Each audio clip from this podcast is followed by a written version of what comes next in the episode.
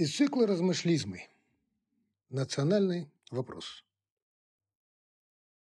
Хотелось бы внести ясность. Для этого придется рассказать целую историю. Историю моих дружб.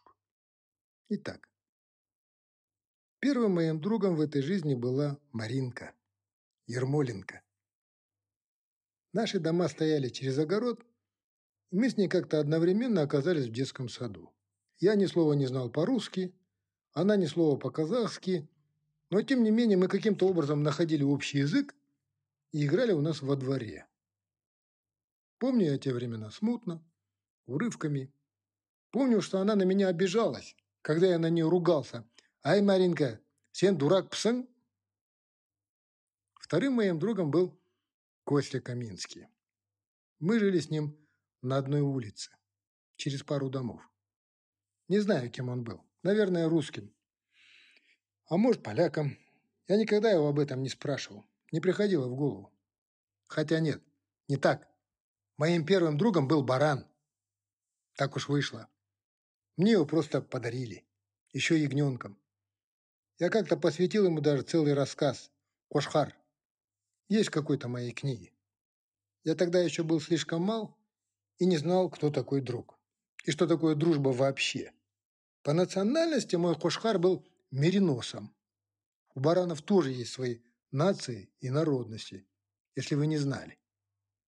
А насчет определений, то, пожалуй, я и сегодня не смогу точно сказать, что есть дружба и кто такой друг.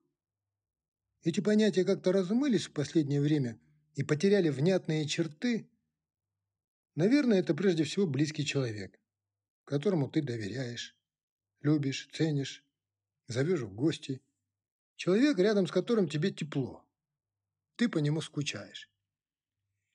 Впрочем, сегодня это уже не работает. Доверять мы стали меньше, из осторожности. И любить, кстати, тоже, из трусости. А скучать? Некогда скучать, говорим мы. Столько дел, столько забот. И зовем мы в гости не обязательно только друзей. И сами ходим по гостям. И не обязательно к друзьям. А в те времена по-другому было. Мы виделись каждый день и все время были чем-то заняты, делали что-то вместе. Словом, жили эту жизнь. И почти каждый день бывали друг у друга в домах. И не знали, что в данный момент находимся в гостях. Потому что разными были только родители. Все остальное было в общем. Ну, почти все. Словом, первым моим другом среди людей была Маринка. Потом я подружился с Алишером. Он был узбеком.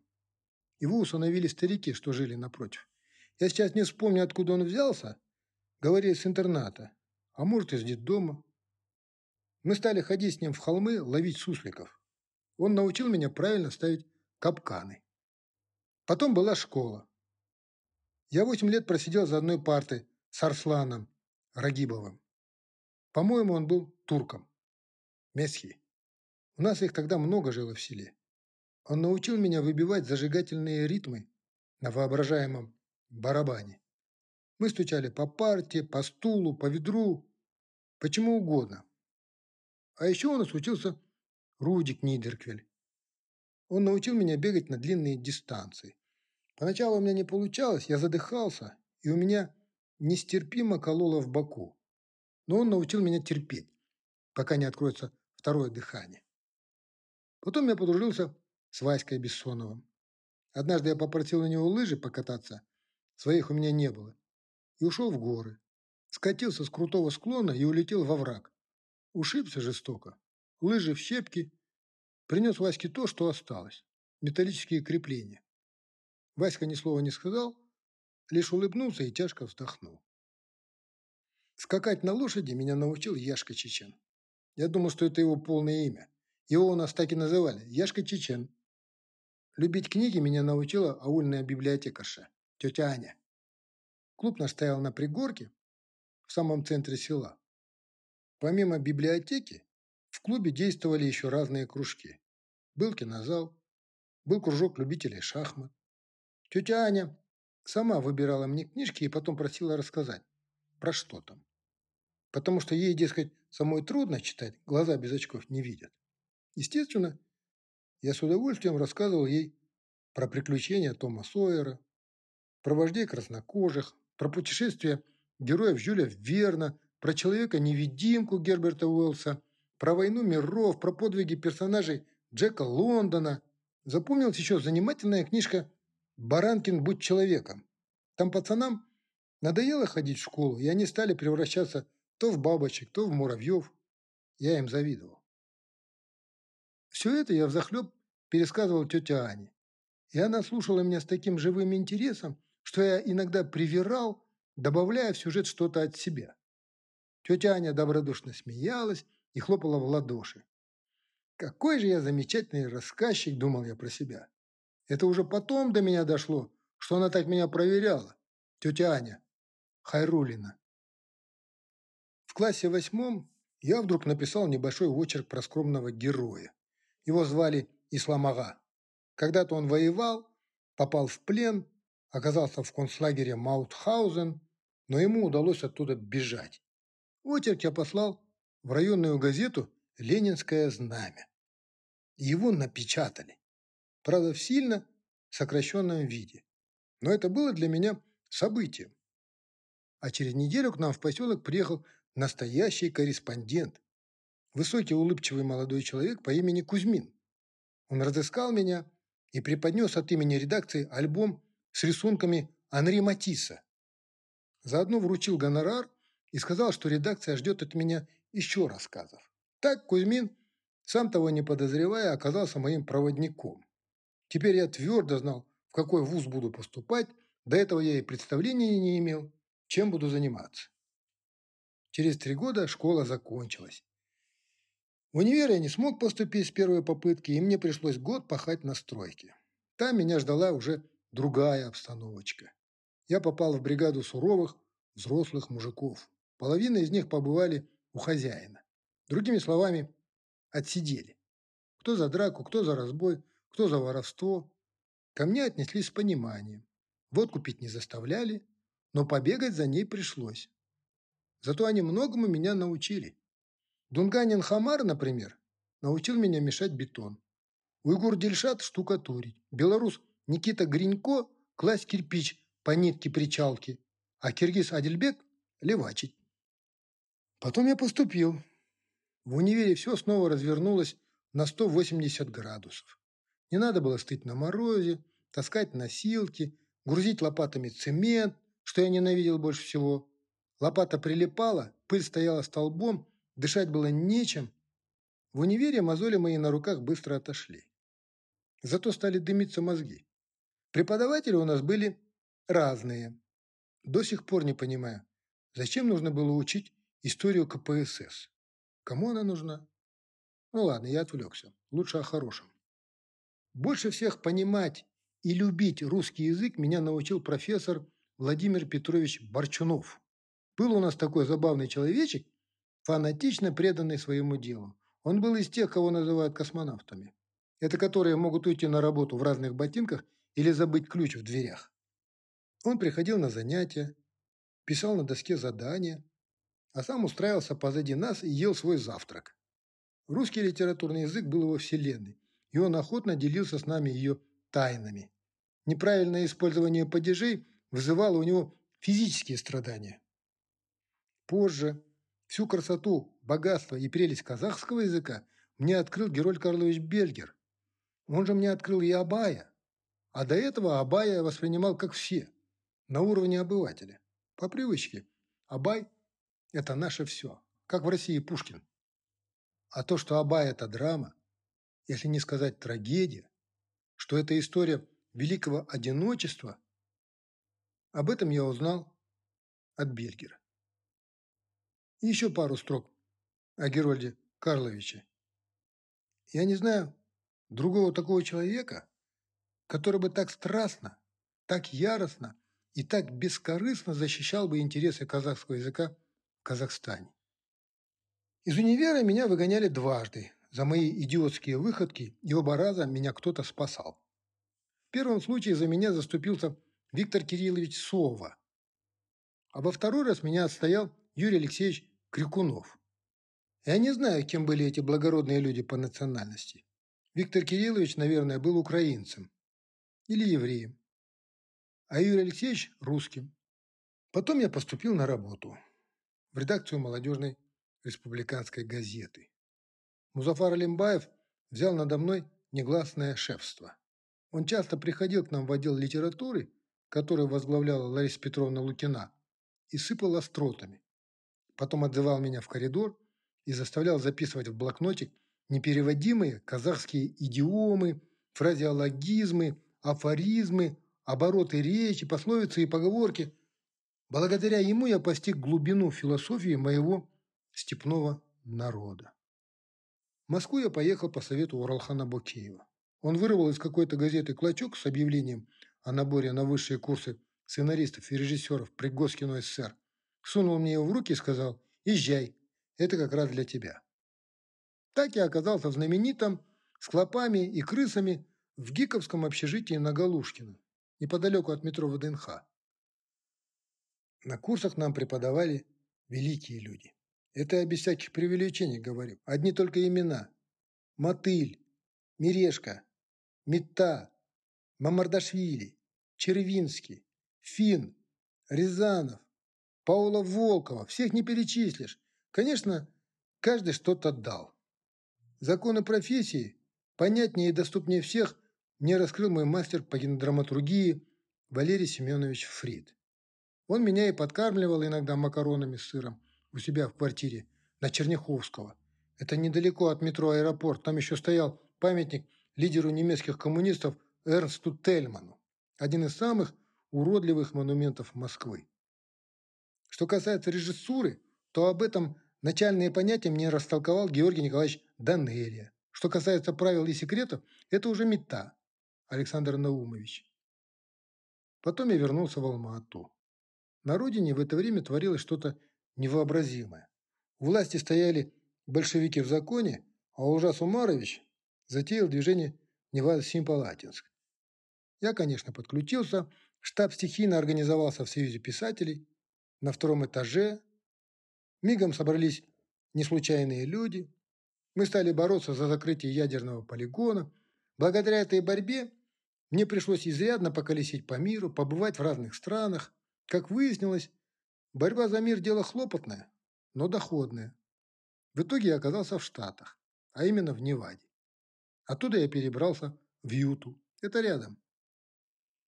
И там уже застрял надолго. Что такое блюз, мне показал, вернее, дал прочувствовать Джейкоб Мейсон, старый грустный нигер из Алабамы. Когда-то он приехал в Солт-Лейк-Сити за своей девушкой Мирандой, но она разбилась на мотоцикле, и он остался тут жить. Пристроился работать в кафе, где-то на пересечении улиц Файет-авеню и Вест-Темпл. По ночам развлекал посетителей игрой на саксофоне. Днем отсыпался. Меня презрительно называл Russian Chinese, китаец, говорящий по-русски. А с кем бы я там говорил по-казахски? Мы привязались друг к другу. Он часто брал меня с собой в поездки, а после выступления тянул свой виски со льдом и часами мог рассказывать о том, что блюз – это и есть его жизнь, в которой он так и не нашел никого, кто бы смог заменить ему Миранду. Потом я вернулся домой, и довольно скоро меня арестовали. Посадили в ментовской ИВС – изолятор временного содержания. Наручники мне с каким-то особым удовольствием надевал подполковник Агай. Анатолий Васильевич, если не ошибаюсь. Теперь он, наверное, генерал. Не знаю. А может, ушел на пенсию. На заслуженный, так сказать, отдых. В камере изолятора мне смастерил шнурки из полиэтилена цыган по кличке Бару. Свои шнурки у меня отобрали надзиратели при шмоне. Вернее, они заставили их снять, и я заявился в хату без шнурков на своих кроссовках. Позже меня перевели в изолятор КНБ. Там было почище, и в камере содержали по два арестанта. Дачку мою мы делили поровну с моим сокамерником Хабибуллой. Он был родом из Афганистана. То ли пуштун, то ли хазалбаш, не спрашивал. У него не было тут никого из родных, поэтому его никто ничем не подкармливал. Когда я уходил на волю, Хабибулла сказал, что будет молиться за меня. Наверное, его молитвы дошли до Аллаха, потому что через полтора года С меня сняли все обвинения. Ну, хватит, пожалуй, а то длинно получается. Вопрос. К чему я все это говорю? А к тому, что в моей жизни, если вспоминать, кого только не было. И каждый из тех, кто мне повстречался на моем пути, что-то мне оставил. Чему-то научил, чем-то поделился. Всех их я вспоминаю добром. Всех, от самого первого до последнего. Хотя я надеюсь, что последний будет еще не скоро. И еще почему. Потому что я понял однажды, все эти разговоры о национальной исключительности начинаются тогда, когда люди начинают об этом заводить разговоры, спорить, как-то выделять, прописывать или подчеркивать, когда начинают муссировать эти заезженные темы, хотя если задуматься, что означает твоя национальность? Ну, во-первых, твоя национальность – это чистая случайность. В этом нет никакой твоей заслуги. Ты никак не мог повлиять на выбор. Тебя вообще об этом никто не спрашивал. Ты родился и все. Поэтому стоит ли этим педалировать, стоит ли на этом заострять внимание? Если смотреть на эти вещи с такой точки зрения, то чем, например, француз лучше итальянца или китаец японца? Ничем. И те, и другие прежде всего люди. А вот какие они люди? Вопрос абсолютно индивидуальный. Да, конечно, они отличаются.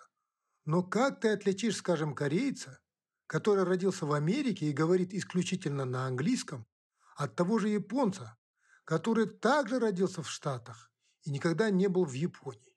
Я, например, путался. А если ближе к нашим берегам, то как ты отличишь украинца, который чисто говорит на русском, от того же русского, который прекрасно говорит на украинском? Конечно, у каждой нации есть свои особенности, своя кухня, например, своя традиционная одежда, свои обычаи. Есть, конечно, и определенные общие черты, но это формируется уже средой. Испанцы что родились и жили среди китайцев, становятся китайцами. Китайцы, родившиеся в Испании, становятся больше испанцами. Это как с яблоками. Помню, по осени я собирал яблоки в саду и относил их в погреб. Там мы хранили картошку. Через какое-то время яблоки пропитывались картофельным духом, хотя выглядели совсем как яблоки. Обычно говорят, нет плохих наций, есть плохие люди. Это понятно. Но замечено, если не заводить разговоры о нациях, то люди начинают говорить о другом, о том, что присуще человеку вообще, что присуще людям. Тогда вопросы о национальной принадлежности отодвигаются на задний план. О них вспоминают в последнюю очередь из-за различий и предпочтений в пище, различий в географии, из-за галочки в какой-нибудь анкете. Мне думается, что у человека не бывает врожденных национальных особенностей в характере, только внешние. Все младенцы плачут на одном языке – все остальное – дружелюбие, ненависть, злость, презрение, заносчивость, милосердие, лень, трудолюбие, сострадание и все-все остальное человек впитывает из среды, в которой он оказался. Если повезет родиться в окружении теплых и добрых людей, есть шансы вырасти нормальным человеком. Если оказался среди озлобленных, забитых и загнанных, скорее всего, вырастешь их отражением. И сегодня, когда в мире так много ненависти, когда привычным стало обобщать и клеить ярлыки, а количество людских злодеяний перешло все мыслимые границы, я вспоминаю тех, кто встречался мне по жизни. Вспоминаю их с любовью и нежностью, несмотря на то, кем они там были записаны в паспорте. На самом же деле я считаю, что у людей всего три паспорта, три полновесных документа, удостоверяющих его личность. Первый и самый главный паспорт – это его лицо, что оно выражает, какие мысли и чувства вызывает. Если вглядеться в лицо человека внимательно, то можно прочесть многое. Иные лица говорят красноречивее любых документов.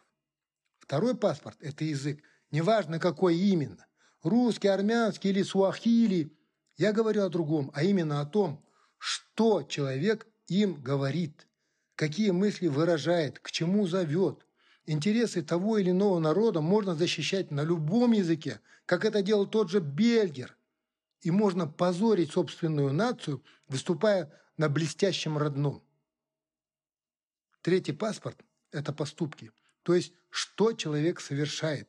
Не то, что он декламирует, а то, как он живет. А обобщать? Обобщать глупо. Кореец Агай надел мне наручники и посадил в тюрьму. Это вовсе не означает, что все корейцы – палачи. Потому что я знаю другого корейца, Ларика Сона, Лаврентий Дюдюнович. Мы, киношники, так его и называем – Ларик.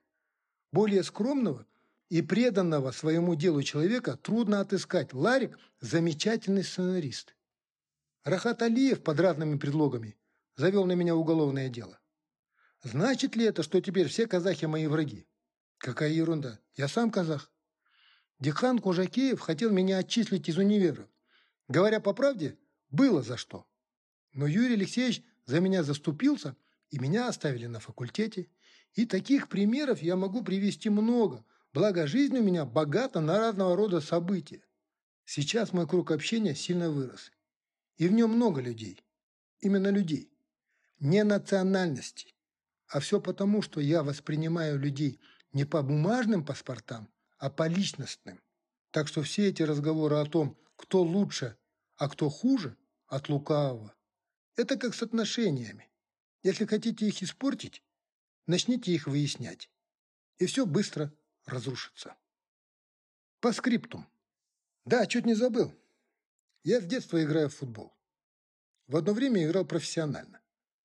Его мне по-настоящему открыл Андрей Буирович Чанерсон, легендарный тренер и не менее легендарный человек. Он научил меня относиться к футболу как к искусству, а не просто как к пустой беготне за мячом. Почему я заговорил о футболе?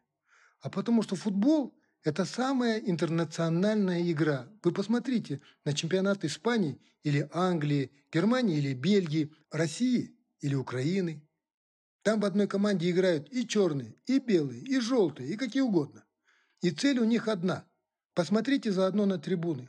Там тоже сидят очень разные люди. И когда забивается гол, всех охватывает радость. Одно общее счастье обрушивается на всех. Жаль, что люди не могут найти этого счастья в обычной жизни. Андрей Буирович научил меня думать на футбольном поле и всегда помнить, что это всего лишь игра – Впрочем, как и жизнь. Она тоже довольно часто напоминает мне игру. Но я всегда помню, что второго тайма не будет.